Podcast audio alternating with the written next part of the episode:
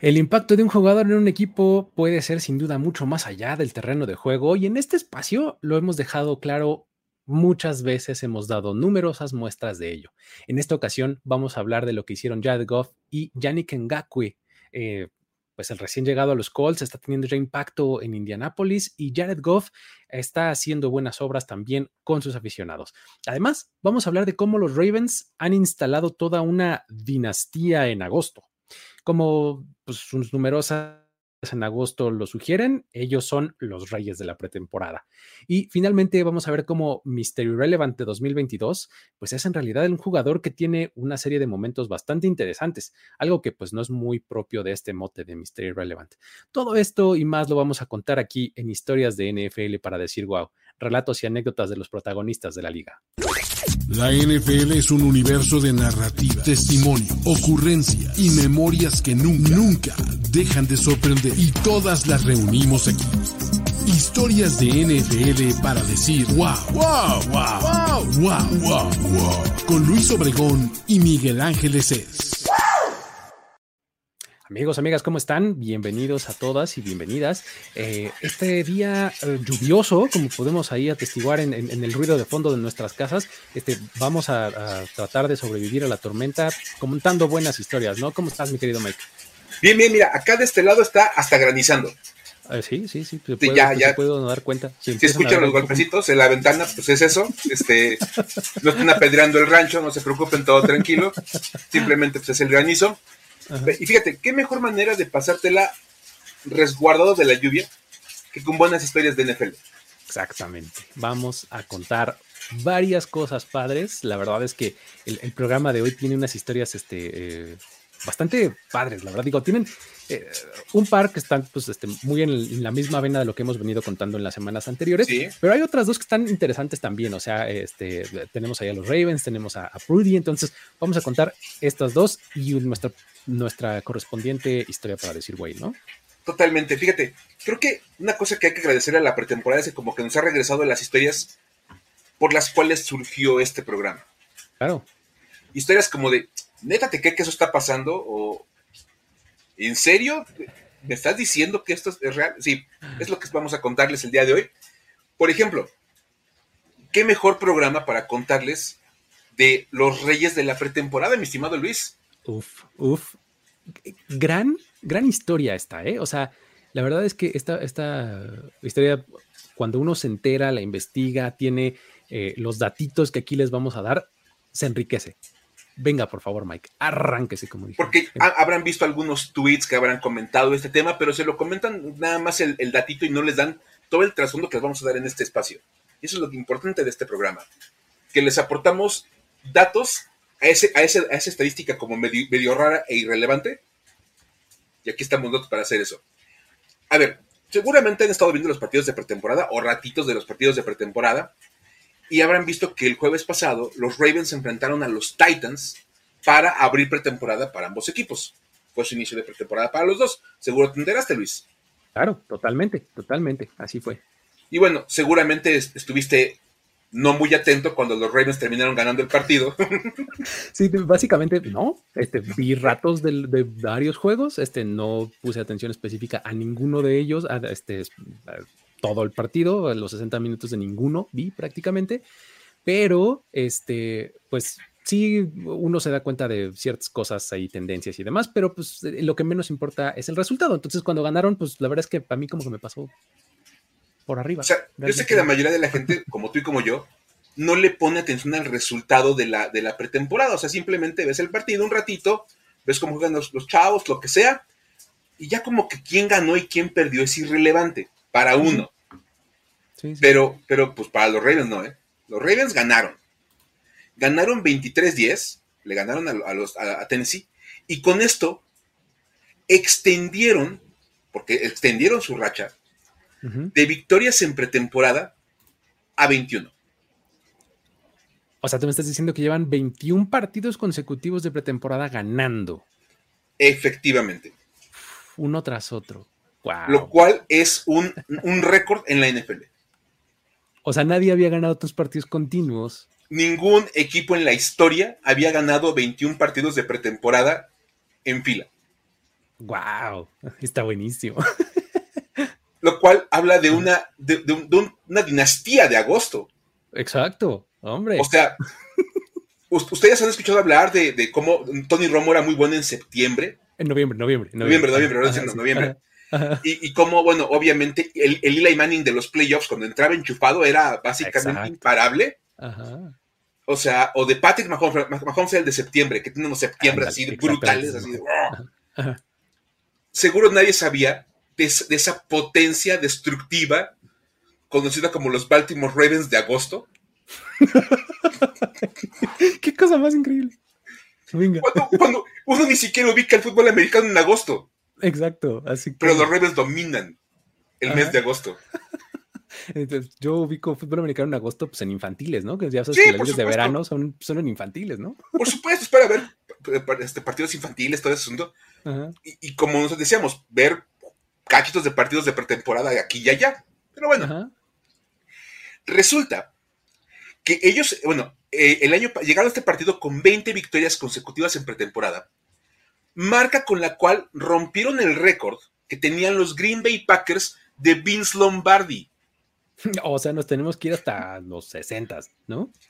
De hecho, ese equipo de Vince Lombardi logró, logró una, una racha de, 19 triunfos consecutivos entre 1959 y 1962.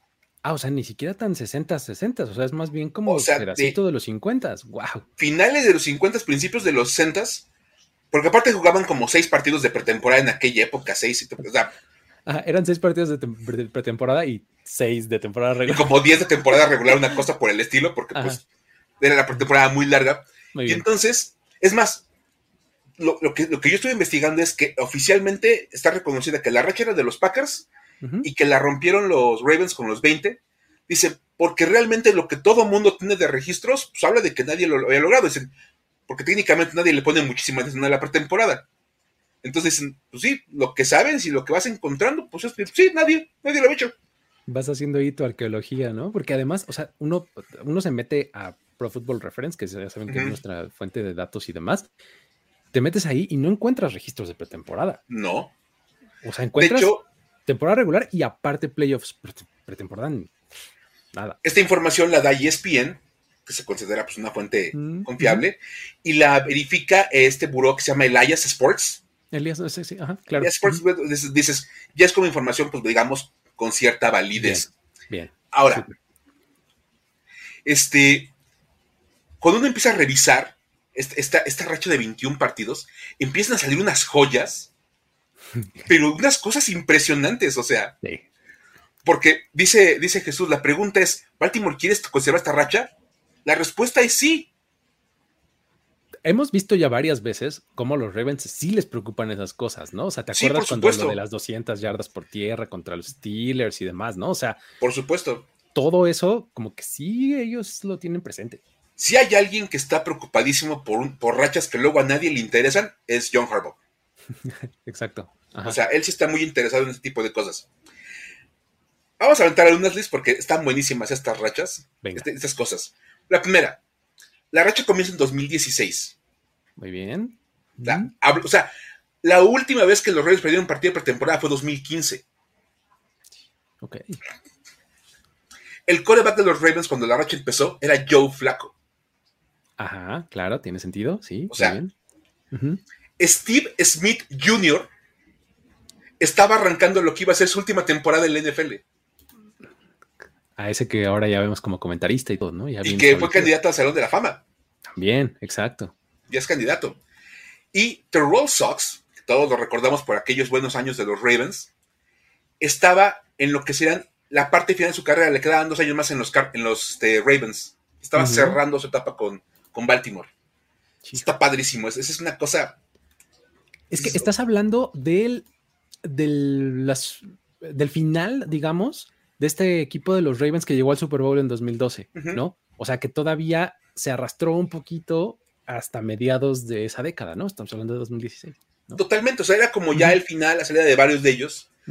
Y bueno, este, esta racha incluye a 12 corebacks que han lanzado un pase de touchdown. 12 corebacks en 21 victorias. Bien. En 21 victorias. Porque es pretemporada. O sea, a fin de cuentas, la pretemporada este tipo de cosas tiene. Eso incluye, porque es bien importante, a un protagonista de una historia pasada, nuestro buen amigo Josh Johnson. Uh, claro, bien. Josh Johnson es parte de esa dinastía que consiguió mantener esa racha. y obviamente, también recordamos todos a, a Rock Johnson. ¿O no? tal vez no lo recuerden. Pero si, si, buscan ahorita, es el actual coach de corebacks de los Vikings. Lo acaba de firmar Kevin O'Connell como coach de corebacks. Oh, wow. Ok. O sea, ¿qué les digo? O, por ejemplo, un total de 35 jugadores han metido un touchdown en esta racha de, 21 victorias. Ok. Incluyendo leyendas del fútbol americano, de sus prepas. en, su casa, ¿no? En su prepa, en su colonia, como, oye, seguramente tú recordarás, lo más seguro es que no, a The Lance Turner. Claro, ese es un nombre generado por el Madden. Por supuesto que tuvo un acarreo de 65 yardas para touchdown, jugador, o el pick six de 23 yardas de Kai Nakua. Ok. Si han jugado Retro Bowl en el teléfono, son ese tipo de nombres que te genera el Retro Bowl. o sea, de verdad va mezclando como palabras. Entonces, imagínate nada más, oye, esos jugadores anotando esos touchdowns. Y básicamente es como el highlight de su, carrera profesional. Totalmente. Yo anoté contra otro equipo de NFL vistiendo un equipo. Yo jugué un partido pretemporada, tuve una carrera de 65 yardas en la NFL de pretemporada. Y fui parte crucial para que los Reyes mantuvieran su racha de 21 triunfos en pretemporada. Claro. o por ejemplo, esta es maravillosa. 25 jugadores han, forzado un intercambio de balón en esta racha. Ok. El dominio defensivo de, de, los Ravens. Sí, sí, todo lo que da. Incluyendo dos fumbles forzados por Patrick Ricard. Pero Patrick Ricard no es fullback.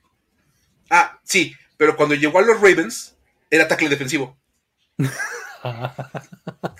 y luego se dieron cuenta que no era muy bueno como tackle defensivo, pero que bloqueaba muy, muy chido. Eh, pues ya eres nuestro fullback ahora. Lo volvió fullback. Si fuera en esta época más o menos lo habían vuelto a la cerrada, pero no, en aquella época lo convirtieron en fullback. Muy bien. Ahora es un fullback de Pro Bowl. Pero tiene, tiene en su haber dos fumbles recuperados o forzados en pretemporada para armar esta, esta, esta racha. Ahora, uno de los mejores jugadores del NFL, y no lo digo de ninguna manera sarcástica porque es real, Justin Tucker. Ok. Ha sido parte de los 21 triunfos de los Ravens. O sea, ¿de todos? De todos. Él estaba en los Ravens en el 2016. Wow, este está buenísimo. O sea, Justin Tucker. La piedra angular. Tiene siete años que no sabe lo que es perder en pretemporada. Cuando anda en pants. Meme de Pedrito Fernández así ¿qué se sentirá perder, no? En la pretemporada. ¿Qué se sentirá perder en agosto? Muy bien. ¿Qué sentiría que tus suplentes pierdan? y, no, y eso no es todo. Son tres Ravens los que han estado presentes en todos estos triunfos. Ok, hay otros dos. Otros dos. Eh, el liniero Ronnie Stanley, okay. que llegó ese año como novato, y el ala cerrada Nick Boyle, que por alguna razón ahí sigue todavía flotando en el roster de los Ravens. Órale, eso habla maravillas de él, ¿no? O sea, es lo suficientemente bueno para que no lo, no lo hayan cortado en todos estos años, ¿no? Es un cuate lo suficientemente valioso para el roster que acá está el mínimo en el puesto 53. Sí, está cañón. O sea, hubo que buscarle. La verdad es que yo nada más hablaban de Justin Tucker, tuve que andar investigando quiénes eran, cuál del roster de los Ravens en el 2016 y aparecieron los tres nombres. Bien. Lo cual está genial. O sea, Justin Tucker dice que pues es incluso una cosa que en una entrevista que hace con ESPN, él y este, Ronnie Stanley dicen, sí, sí, sí, o sea, pero, pero no hablamos de la racha de, pretemporada. Porque no la queremos jinxear. Exacto. Porque, pues, es obviamente. Como el club de la pelea, ¿no? O sea, no, no, primero, primera regla, no vamos a hablar del club de la pelea. Sí, igual la, racha de pretemporada, ¿no? no, y de verdad, o sea, y, Y fíjate, o sea, eso es un gran para de Justin Tucker. Ahora que se da la lista de los 100 mejores jugadores del NFL, él sale mencionado. Y por ahí leí un comentario que decían, debe estar incluso más alto y si hubiera un poco más de justicia debe estar más arriba, por una sencilla razón. Los Ravens tienen una seguridad total en ese cuate y cuando menos 25 equipos no tienen ese, nivel de seguridad en esa posición. Totalmente, absolutamente cierto. O sea, o sea, si vas a hablar de jugadores dominantes en su posición, Aaron Donald y Justin Tucker. Justin Tucker es el Aaron Donald de los pateadores. ¿No? Simplemente dices, no tengo ningún problema con el, pateador. Sí. Y es un jugador aparte del super clutch. Sí, totalmente. Entonces, vamos, ahí está. Este, entonces, ahorita que pregunta Mario, la, racha, este es el líder de, de, pretemporada de todos los tiempos, 21 triunfos consecutivos es lo más que hay. Si preguntas quién ha ganado más juegos de pretemporada, la respuesta nadie tiene idea. Ahí es, lo decíamos hace rato, quién sabe. Nadie sabe. No, hay mucho registro de, la pretemporada. La pretemporada es como un punto muerto de, la NFL en el cual pues, lo que pasa es que eh, hay que es un buen momento para recalcarlo, recordarlo. Eh, la pretemporada, los juegos de pretemporada son entrenamientos glorificados. O sea, son entrenamientos que pasan a veces por televisión local, ¿no? Y ahora por NFL Game Pass, ¿no? Por supuesto. Si no, este, han creado su cuenta, háganlo. Porque es patrocinador de primer Sí, este, así es un poco la pretemporada. Entonces no, no hay gran registro, ¿no? No, y de verdad, o sea, es más, la gente que compra boletos de, temporada están obligados a comprar el, partido o dos partidos de pretemporada. No hay manera de que te los saltes. Sí, no. Vienen y la, gente, y, la, gente no va a esos partidos. O sea, los pagaste. Sí. Pero es como pagar el derecho a poder comprar todos los demás boletos. Y tú, o sea, si tú quieres vender en, el mercado secundario tus, este, tus boletos de pretemporada, te pagan 5 dólares, 10 dólares, este, algo así. Un dólar. sí, sí, o sea, son nada, nada, nada, nada. Sí. Ahora, es una excelente manera de que uno, como a lo mejor aficionado que va a visitar la ciudad en, este, el mes de agosto, se mete un partido de NFL sin muchas Es bien fácil. Bien o sea, de verdad. Hay muchísimos boletos muy baratos. Sí. Si tienes un viajecito en agosto a una ciudad que tenga equipo de NFL, vas a poder entrar a un, al estadio a ver un partido de pretemporada. Obviamente el nivel no va a ser el mismo, pero 100 pesos. Así es. De verdad, o sea. 5 o 10 dólares, pues. De verdad, sin fácilmente. Y vas a estar en un muy buen lugar en, el lugar estadio. Exacto, sí, sí, sí. No se puede tomar una buena foto, la verdad, o sea. Pero bueno. Entonces, bueno, ahora, una cosa muy interesante es que la dinastía de agosto como que deja residuos en septiembre. ¿eh? Ah, eso es muy importante, porque a ver, alguien nos preguntaba por acá igual en los comentarios así de, oye, ¿y, eso se traducirá a temporada regular? A ver, cuéntame. Pues, pues alcanza hasta septiembre. la, inercia llega poquito más allá. Esa inercia de 21 triunfos, que habrá que ver cómo les va esta pretemporada, les quedan todavía un par de juegos, les ha dado tener el sexto mejor inicio de, de, de septiembre, de temporada, en este periodo de tiempo. Ok, desde 2016 para acá. De 2016 para acá, los Ravens están 14-6 en septiembre. Ok. Lo cual es la sexta mejor marca del NFL en septiembre. Bien, ok. Eh. O sea, el dominio total de, agosto se vuelve un resultado bastante positivo en septiembre. Y ya a partir de ahí, pues a ver qué pasa. Bien. Puede pasar de todo. Ya de ahí hay mixed reviews, ¿no? Como dice. puede, pasar como, como este año, que fueron el, último lugar de la división por tanta lesión y todo eso, pero bueno. Pues, pues sí. Pero ¿qué tal empezaron? ¿No? Y también una cosa que decían. ¿Se han dado cuenta que los Ravens son uno de los equipos que más usa a los titulares en pretemporada? Ah, es coincidencia. Te digo y quién sabe por qué se lastiman antes de que todos los demás. Mm. Pues pero sigamos defendiendo la racha. Eso es. Mi dinastía, nadie me la quita. La dinastía de agosto no se puede morir tan fácil. Ah, no puede ser. pues sí, muy bien. Oye, hablando de cosas eh, irrelevantes y, y relevantes, ¿no? Este, cosas irrelevantes y espacio relevantes. Este, también tenemos uh, otra historia más o menos eh, eh, similar, porque la verdad es que me gustaría platicarles sobre Brock Prudy, que pues es el relevante Mr. Irrelevant. A ver. Me gusta. Brock Prudy. Brock Prudy. es, híjole, a ver, tiene algunas cosas que presumir ya de por sí en su carrera. Y este fin de semana va a poder agregar una más a su anecdotario. O sea, vamos a empezar por saber quién es este muchacho, porque actualmente es el tercer quarterback de los, eh, de los 49ers y pues probablemente ahorita tenga el reto más grande de su carrera deportiva, porque pues, pues digo, si eres el tercer quarterback de cualquier equipo de NFL, ya la tienes bien difícil, ¿no? Y ahorita lo que él quiere pues es quedarse en el roster final, ¿no? Ok. De ahí de entrada, ¿no? Ahora, de hecho, él llegó aquí a la, NFL, a los 49ers, egresado de la Universidad de, eh, Iowa State. En, este draft. Y fue, como ya les decía, Mr. Irrelevant. O sea, este título que se le da al último jugador seleccionado en el draft cada año. Esta ocasión fue el pick, verdad fue el 262. Eh, cada año cambia esta cantidad porque si las compensatorias y que si no sé cuánto, entonces el número siempre varía, pero este año fueron 262 elecciones y esa última fue Brock Purdy, quarterback de Iowa State, a los San Francisco 49ers. ¿Sale? Ahora, se trata de un jugador que despuntó bastante rápido en su carrera. O sea, él cuando estaba en la preparatoria jugaba en un lugar que se llamaba Perry High School en el estado de Arizona. Ok cuando estaba ahí, llevó a su equipo a dos campeonatos consecutivos, a dos juegos de campeonato consecutivos, en 2016 y 2017. 2016 está teniendo una presencia más en este programa.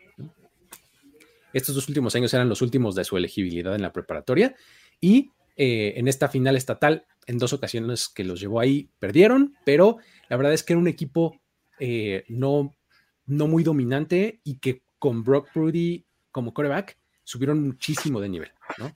Entonces, ya era así como una cosa así bastante espectacular en el estado, a nivel local y demás, ¿no? Entonces, estas actuaciones individuales que tenía durante estos dos años, de hecho, eh, en este último específicamente, en 2017, que fue su año de senior, justo antes de pasar a la universidad, tuvo varios reconocimientos, ¿no?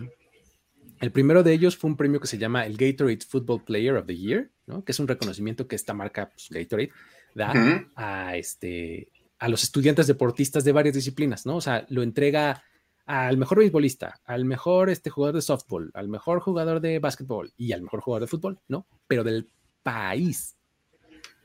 Imagínate, Brock Purdy se ganó ese premio, ¿no? A nivel preparatorias. Entonces, pues es algo, ¿no? Entonces, bueno.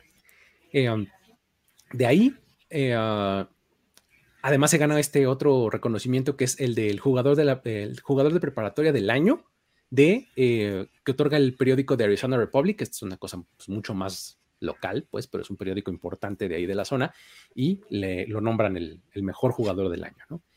Y finalmente, los Cardinals, ese mismo año le dan ese mismo reconocimiento, el mismo nombre, ¿no? El jugador este, de preparatoria del año, a nivel estatal, ¿no? En Arizona. Es un premio que pues este, eh, los Cardinals hacen como para reconocer el talento local y relacionarse con ellos y demás, ¿no? Entonces, este, ahí está eh, esos premios en 2017. Como parte de los reconocimientos que los Cardinals le dan al, ganador de cada año, es pues que lo invitan a su training camp, lo llevan a algunos partidos, le dan accesos especiales, etcétera, ¿no? Entonces, en aquel 2017, Rudy fue invitado a un partido y en ese partido conoció, pues, entre otros, a Patrick Peterson, ¿no? Que pues en ese momento Patrick Peterson, pues, era pues, un jugador bastante eh, reconocible de la franquicia de los Cardinals, ¿no? Este, ahí, tal vez ya no estaba en sus mejores épocas, que probablemente fueron unos años antes, pero todavía era un rostro muy reconocible de la franquicia. Entonces ahí lo tenemos ahí con el número 13, ¿no?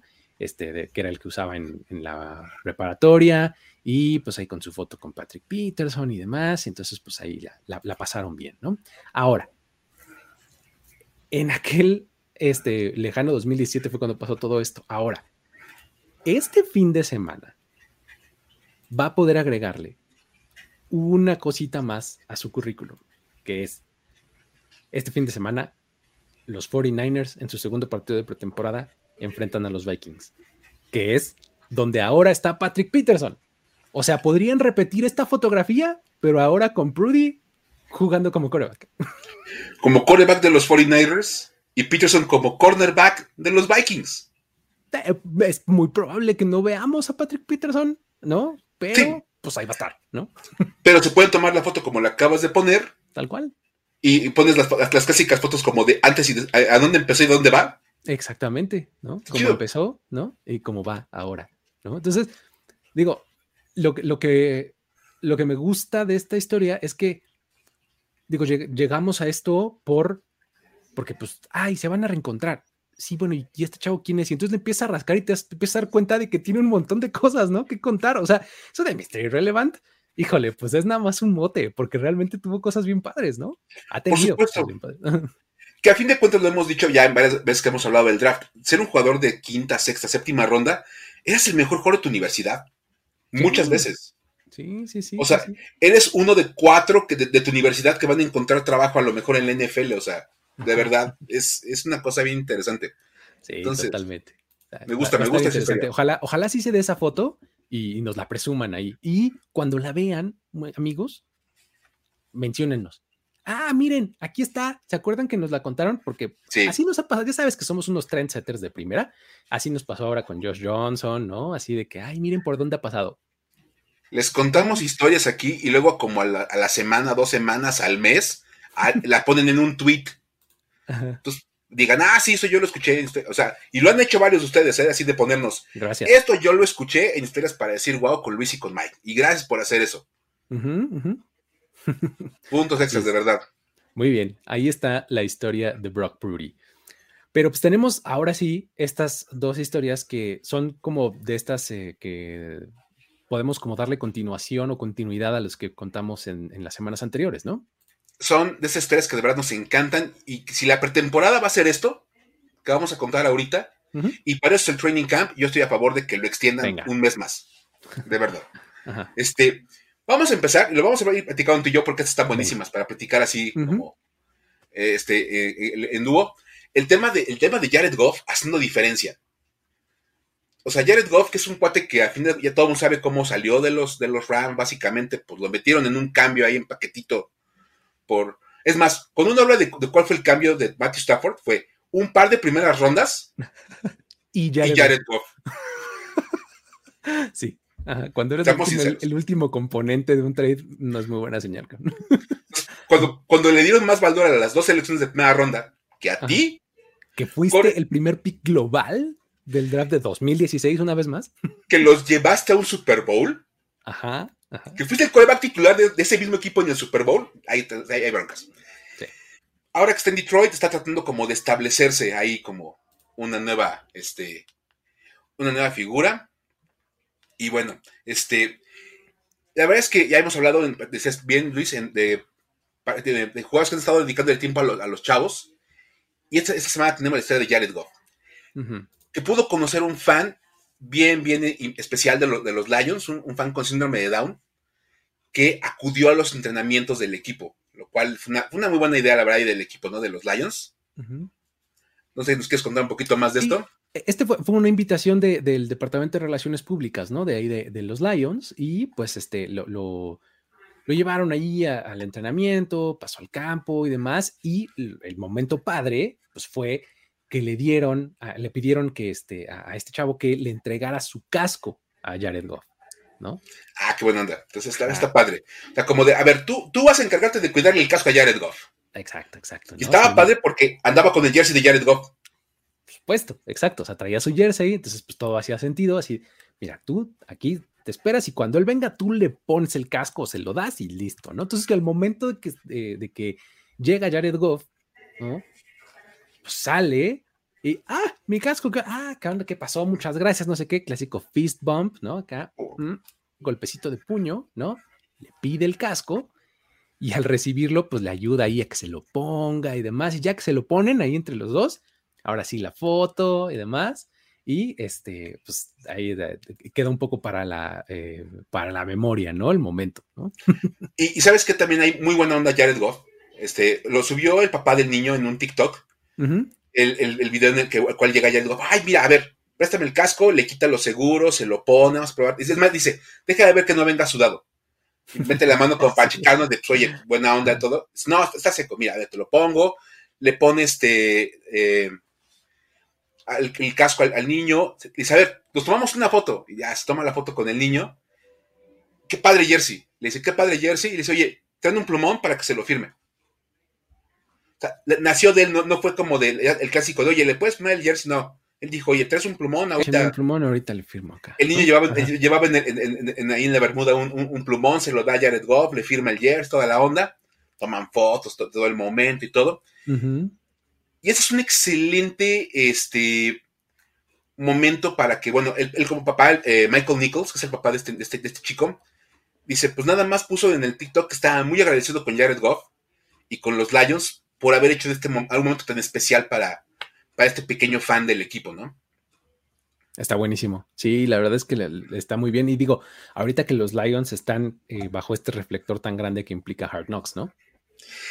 Y que aparte, si pudieron ver ya el primer capítulo de, Hard Knocks, es una maravilla. Los Lions son la onda, la verdad. Es que este. sí, la verdad. O sea, tiene personajes por todos lados, comenzando por Dan Campbell, ¿no? O sea. Y yo lo platicaba, tengo un video en el cual hablo del, primer capítulo de Hard Knocks allá en Formaciones de comercial. Venga, este, Y bueno, la verdad es que platicábamos con Nancy, que es una fan de los Lions, que trabaja ahí con las Football Girls. No nada más es, es Dan Campbell, o sea, ¿te das cuenta quién es el staff de Dan Campbell? Exacto. Está Mark Brunel, está Deuce Staley, está Antoine Randall, Aaron Glenn, y todos son unas figuras. O sea, de verdad. Está buenísimo ese equipo. De verdad, es, una cosa. Y yo ponía en el, Twitter este, el tema de este equipo está haciendo todo, todo, como todo lo que hace falta para ser conocido como el equipo del pueblo. Totalmente, totalmente. Ese equipo que tú no le vas a ellos, pero jamás vas a decir, ojalá y pierdan. Es más, ojalá y ganen. Sí, no, totalmente. O sea, vas a estar ahí eh, muy al pendiente de que a este equipo le pueda ir bien, ¿no? Todos queremos de verdad, o sea, y había mucho de tweets de, este, yo no quiero que a este equipo le vaya bien, por otra simple razón, para que a Dan Campbell le vaya bien en la vida. Exacto, sí. O sea, Dan Campbell que se avienta frases como, no nos importa si tienes tres dedos pulgares o, un, un tras, o una sola nalga, te vamos a sí. el trasero. sí. O sea, de verdad. O vamos a seguir jalando agua hasta que te podamos enterrar. te, te vas a enterrar en agua, sí, exacto. y luego hace referencia metálica, lo cual también es muy buena idea. Entonces, es que es, una muy buena, una muy buena, eh, un momento para apoyar a los Lions y están haciendo todo lo que deben hacer. Sí, y pueden, pueden ver eh, Hard Knocks en, NFL Game Pass. Sí. Está este, ahí disponible, ahí estoy poniéndoles el link en los comentarios para que si todavía no tienen su cuenta de Game Pass, vayan y créenla ahí este, por medio de este link y este, van a poder disfrutar todos los episodios de Game Pass, todos los juegos de pretemporada gratis. Eso es lo mejor, ¿no? Este, va, a estar, va a estar bueno. Ya saben que Game Pass es un productazo, ¿no? Pero bueno, muy bien. Em, ahí está la historia de Jared Goff. La siguiente nos lleva hasta Indianápolis, ¿no, Mike? Ahí tenemos a Yannick Ngakwe. Yannick Ngakwe generando un impacto inmediato. Y eso era, a mí en lo personal, bueno, obviamente, por mi, por mi, por mi trabajo de las mañanas, así que Me, pega, me pega en la parte emocional, este, y, va dedicado a, las, a todos los maetos y maetas que andamos, por ahí, que bueno, este en este caso es una historia bien padre de, cómo Yannick Ngakwe acaba de llegar a los Colts. Él llegó en marzo. Ahí lo mandaron. Es más, ni siquiera llegó de yo firmé con ellos porque quise. Lo cambiaron. O sea, vete para allá. Lo mandaron los Reyes a, a Indianapolis y él decidió que él no va a esperarse a la semana 1 de la temporada regular para generar impacto en el equipo. De una vez. Dijo, ahorita, en agosto, en medio del dominio de los Ravens, yo voy a, yo voy a generar diferencia. Exacto. Agosto será el mes de los Ravens, pero yo voy a hacer algo positivo por la gente en, este, este, este lugar. La semana pasada, en, en Gakue, este, puso un tweet donde le pedía a todos los profesores de Indiana que le compartieran sus Amazon wishlist con productos de escuela que les hicieran falta para sus salones. Sabemos, y, si, le echan una leída ahí en internet, hay muchas escuelas en los Estados Unidos que tienen un severo problema de tener los insumos para poder trabajar. Y los profesores tienen que acabar pagando de sus salarios lápices, gomas, plumones, hasta libretas para los niños.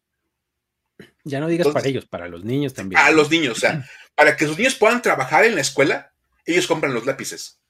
Sí, sí está cañón. Está, está muy cañón. Y bueno, él dijo, muchos profesores tienen ahí como en Amazon, ya sabes, así su lista de cosas que les, que les gustaría comprar. Sí. De porque, mira, el paquete de lápices está de buen precio, entonces, pero pues ahorita lo dejo ahí nada más en, en wishlist, en lo que hay una lanita para poderlo comprar, ¿no? Exacto. Me recuerda tanto a mí, así de, ay, mira, esto un día me lo voy a comprar, wishlist, ¿no? y luego ya cuando ves que dice ahí tu Amazon wishlist, lo agregaste el 5 de julio del 2019. Ajá, ah. creo que en realidad ni lo necesitaba. Bueno, voy a aguantar un año más ahí, en la, pila. Y les dijo, nada más en Twitter decía, mándenme sus, links porque las sorpresas son lo mío. Andy, qué bonito.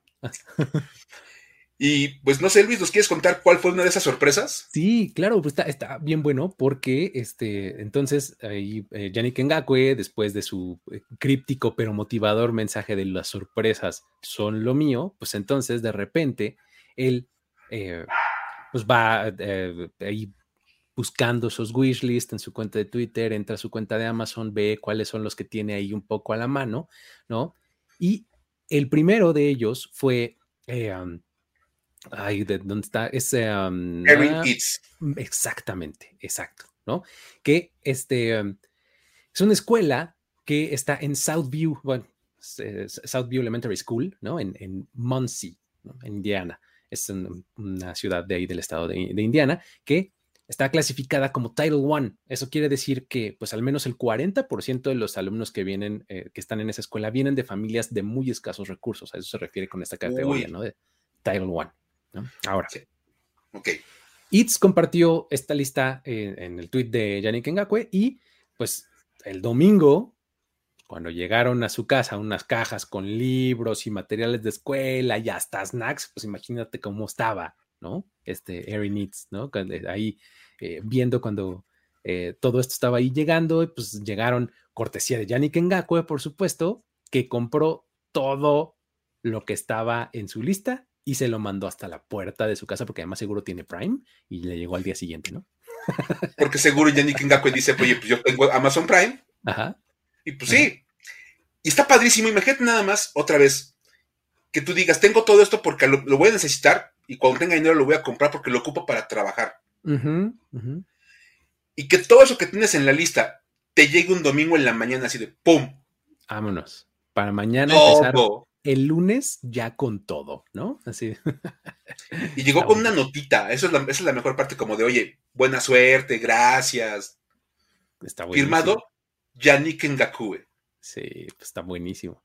Ahora, el, hasta el lunes, el jugador de los Colts eh, ya había cubierto los gastos de 31 listas y planea seguir haciendo todo lo mismo hasta que llegue a la famosísima cantidad de 91 listas. ¿Por qué? Pues porque Yannick Ngakwe juega, con el 91 en el jersey. Entonces va a surtir 91 listas de útiles. Así de, oye, qué buena onda. La verdad está, está padrísimo. A, mí me encantó, la verdad.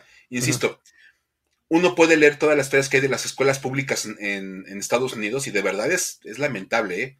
Sí. O sea, no nada más de este lado del charco, de la frontera pasan esas cosas. Allá también está bien cañón el asunto de las escuelas públicas.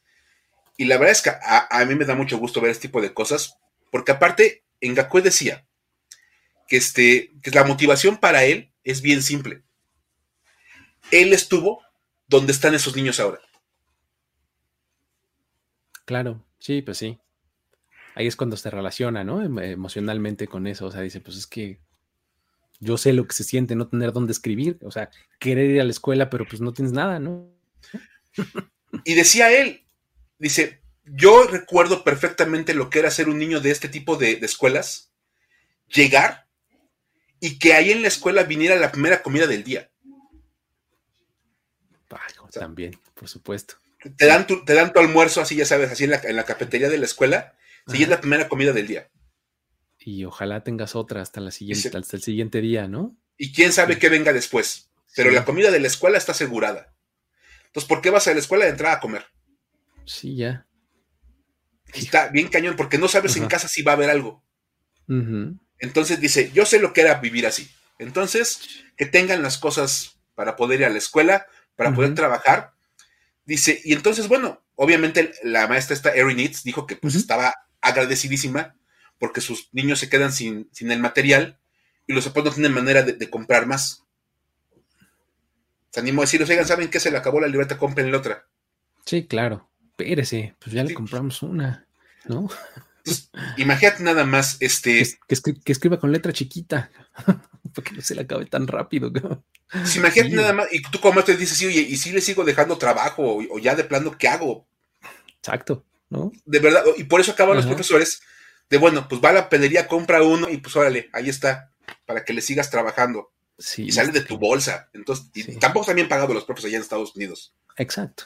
Entonces, y ya Ingakube dijo, es para reconocer la labor de los superhéroes, que son los maestros de las escuelas públicas. Y sí, bueno, también es una buena manera de ir conectando con la gente en Indiana, porque va a ser su cuarta ciudad en dos años. Su cuarta en dos años. Wow, sí es cierto. Porque anduvo en los, este, en los Jaguars, en los Ravens, en los Vikings, en los Raiders. Sí. y en ese paso de salir de los Jaguars, han dado dando vueltas entre los Vikings, los Ravens, los Raiders, ahora lo mandaron a Indianápolis, han dado rebotando. Y dices, ¿qué mejor manera de generar arraigo con una ciudad nueva, la acabas de llegar, que diciendo, ahí va, suelto la lana, y para él no es, no es realmente nada del otro mundo. ¿Cuánto se puede haber gastado en un wishlist de Amazon?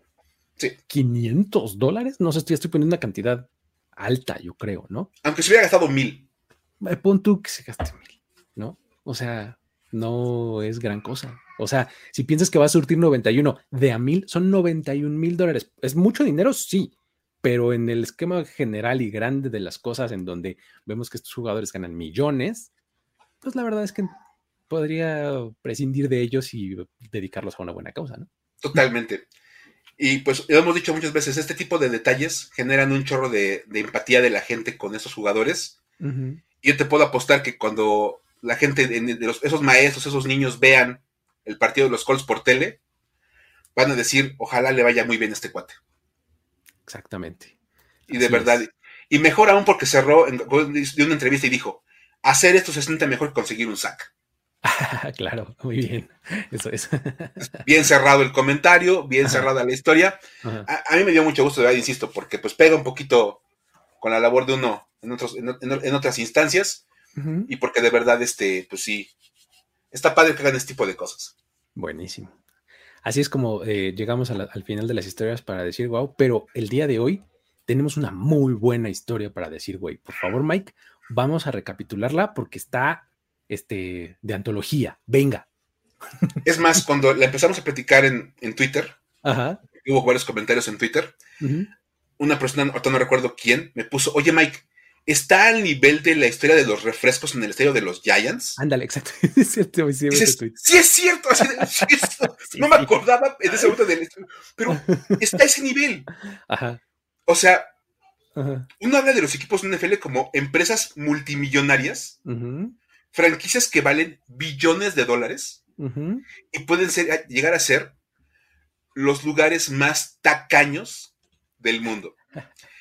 Y fíjate, ahorita podemos hablar del post de Antonio Brown, que bueno, eso es una cosa aparte. Esa también está muy buena, ¿eh? Ahorita la hablamos, ¿eh? sí, es cierto, ahorita la, mencionamos. Va a ser como un, un, encore. Ajá, sí. Ya vamos a poner los créditos y la escena post créditos va a ser. Te lo vamos a echar así en vivo y, a capela. No tenemos ninguna nota del respecto, pero está buenísimo. Ya, ya, sabemos que ser fan de los Cleveland Browns no ha sido fácil, básicamente desde nunca. Nunca ha sido fácil ser fan de los Browns. La llegada de Dishon Watson ha hecho poco por aminorar la carga. Aparte de que es una, tormenta de relaciones públicas, los aficionados de los Browns básicamente están dando de maromas para tratar de defenderlo. Porque de verdad, este, de repente sí dices, oye, a ver, pero ¿qué tal que las 30 mujeres se pusieron todas de acuerdo al mismo... Sí, Dejemos eso de lado. Ahora encima de todo, resulta que comprar boletos de temporada también acaba sintiéndose como todo un este reto para los fans de los Browns. Ya decíamos, hay, hay aficionados que compran todo el paquete de boletos. Ajá.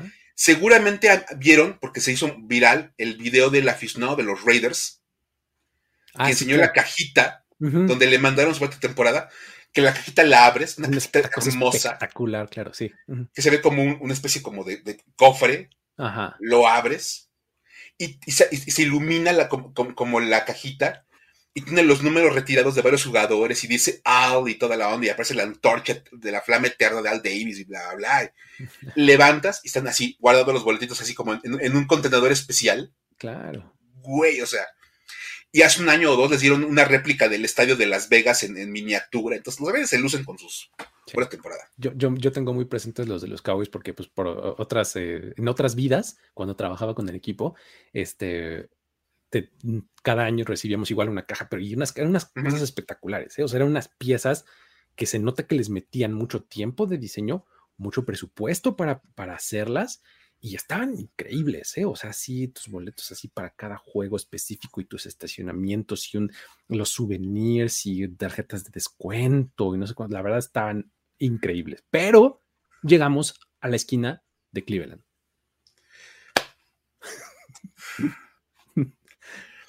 Un, un, un aficionado de los Browns que aparece en Twitter como Jared Wackerly publicó lo que él recibió como el paquete del regalo de los boletos de temporada.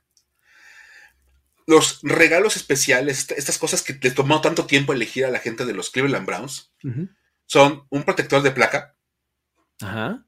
de esos que puedes comprar en cualquier tienda de, de artículos de NFL, que te cuesta como 100 pesos. Eso, Sí, sí, sí. Cinco dólares ahí. ajá. ahí está.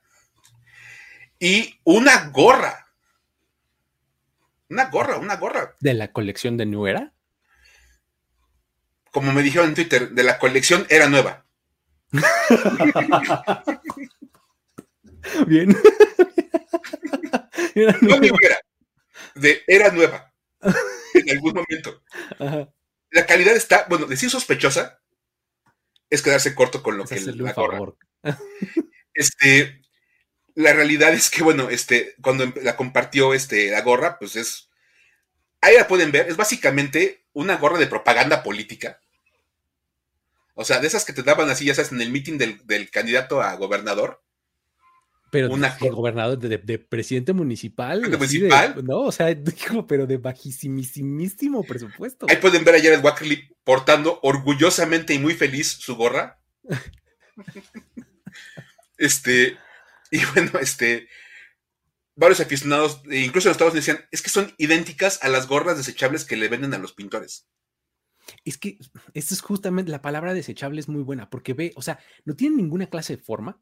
O sea, es un pedazo No. de tela, más o menos ahí, y, y- y la visera plana, pero se ve que está así, este, de quinta. O sea, súper Pero- mal, ni una costurita, ni nada. El logo, este, bueno, ni siquiera tiene el logo, dice la palabra Browns impresa, este, no está bordada, ni mucho menos. No, no, no, o sea, pésimo, fatal, todo mal. Está espantosa. Y la que podemos ver en, en, en- en- así que la primera imagen, el close-up de la gorra, este, es de otro chavo que le dice, mira, la mía ya llegó rota.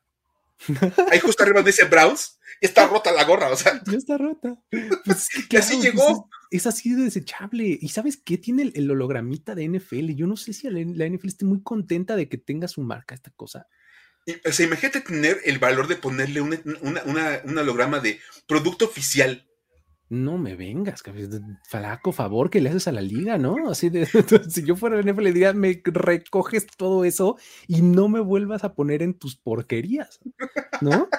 O sea, Es que no inventes, o sea, y ahí pueden ver también el protector de, de- de placa, precioso.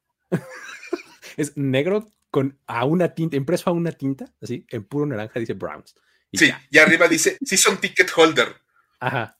O sea, gracias, o sea, gracias por demostrar que aparte son boletos que costaron cuando menos 50 dólares, cada boleto, No puede ser. y compraron 10.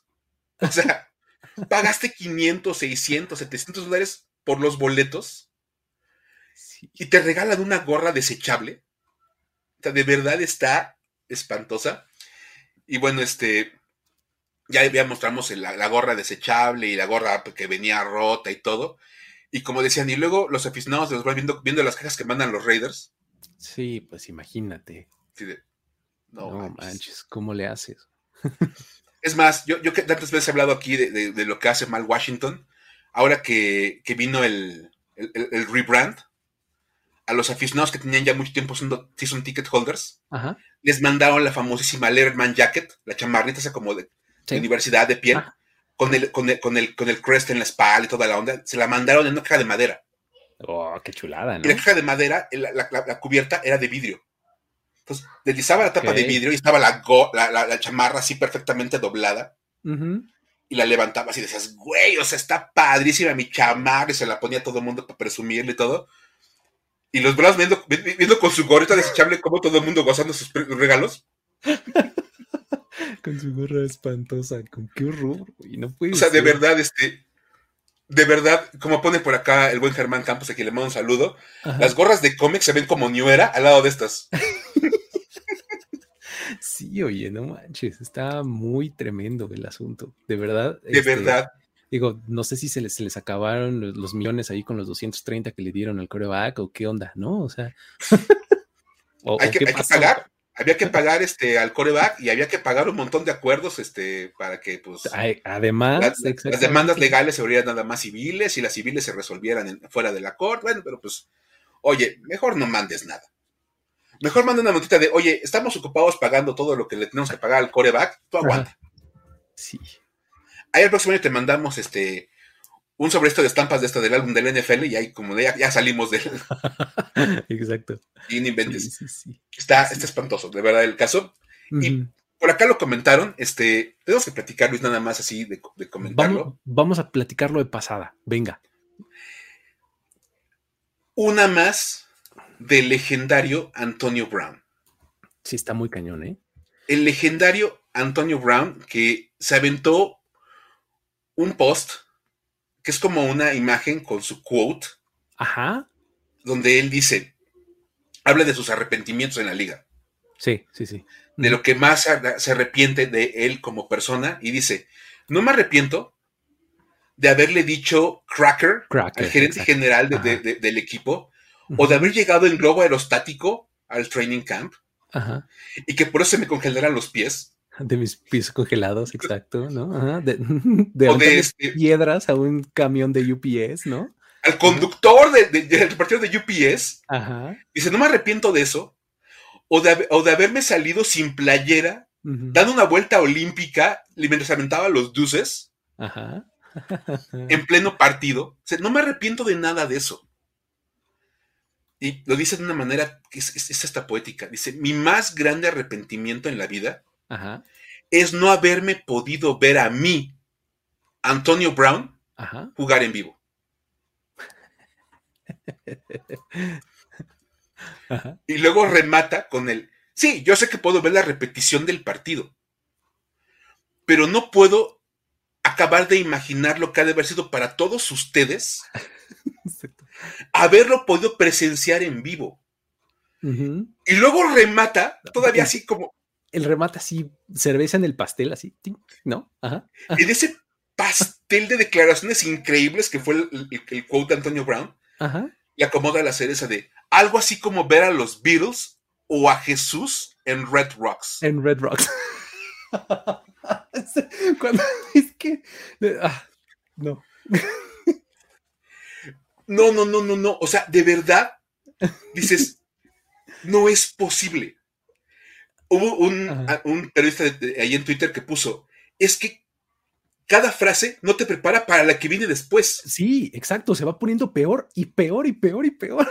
Y escala y escala. y- o sea, no me, no me arrepiento de, o sea, de haber metido en problemas o de haberle dicho, eh, haber, haber dicho Haber esto al gerente general, gente, casi golpeado gente. No, no. de haber puesto en riesgo mi salud física congelándome los pies, de haber apedrado a un repartidor de O sea, iba escalando y escalando y escalando. Y llega a mi, más grande no haberme visto a mí jugar en vivo, Pero luego lo de los virus. como ver a los virus o a Jesús en Red Rocks. Ajá. Y alguien también puso en Twitter, no, es que la neta sí lo entiendo. Jesus on Red Rocks was a concert. It was, it was such a gig. It was such a gig. De hecho, por ahí una página de esas que hacen playeras de broma. Ajá. Sacaron la playera Jesus at Red Rocks. Jesús así con su guitarra eléctrica cruzada. cabrón. De verdad, el set fue una cosa matoncísima. Ajá. De verdad, de verdad, este es una cosa que uf, es, es absurda, de verdad. Sí, sí, sí, está muy impresionante. Ay, ay, ay. Así, así, este, obviamente todo, todas las referencias a Vantes Perfect salieron, ¿no? Así de, les acomodó las ideas y demás, y pues sí. Ah, A Bart Simpson viendo así de, oh, le moví el cerebro. ah, oh, claro, así de, oh, le moví el cerebro, claro, sí, exacto. Pero literal, o sea, de verdad. O sea, de hecho, de- a- la gente dijo, yo pensé que era una cuenta de broma. Es que sí parecía.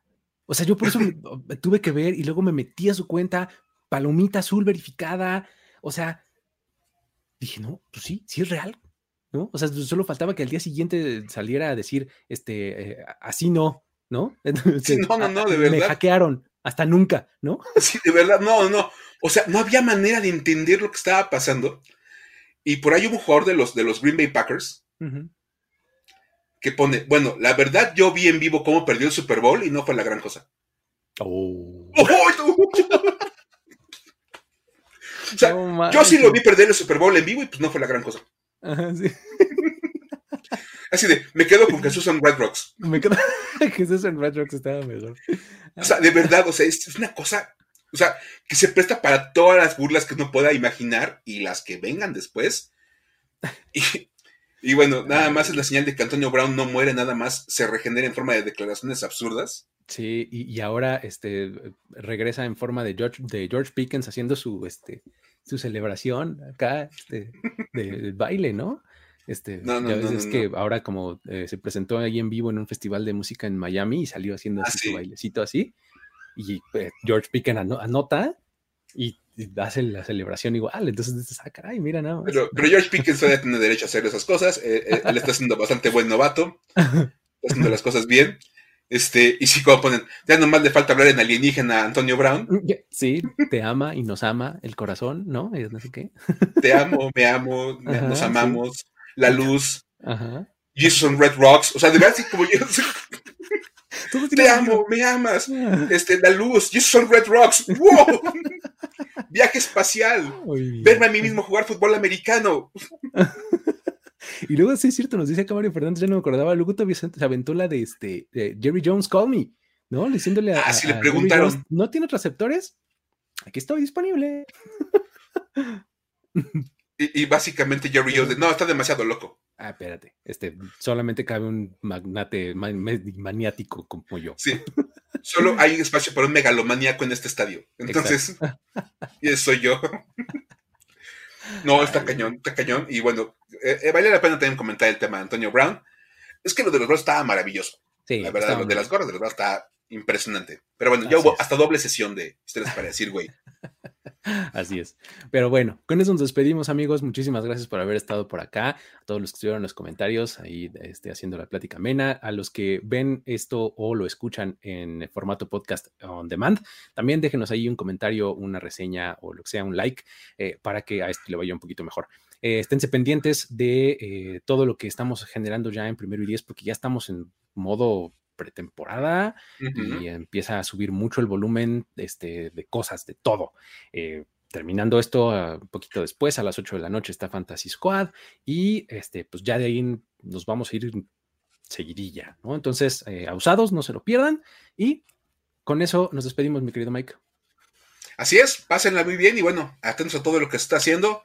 Cada vez estamos más cerca de la temporada. Entre más cerca estamos, más cosas hacemos. Entonces, Así es. listos. Y pues ya saben, pásenla muy bien. Nos vemos. Bye bye.